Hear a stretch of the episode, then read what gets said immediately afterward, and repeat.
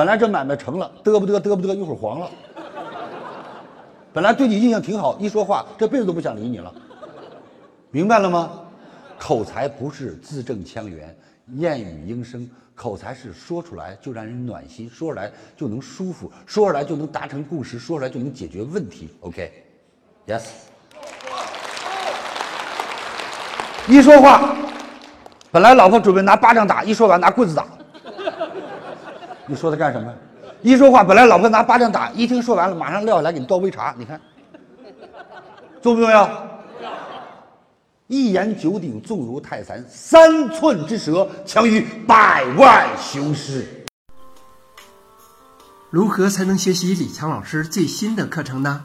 添加微信 e 一二三六八八，免费领取李强老师最新的课程视频。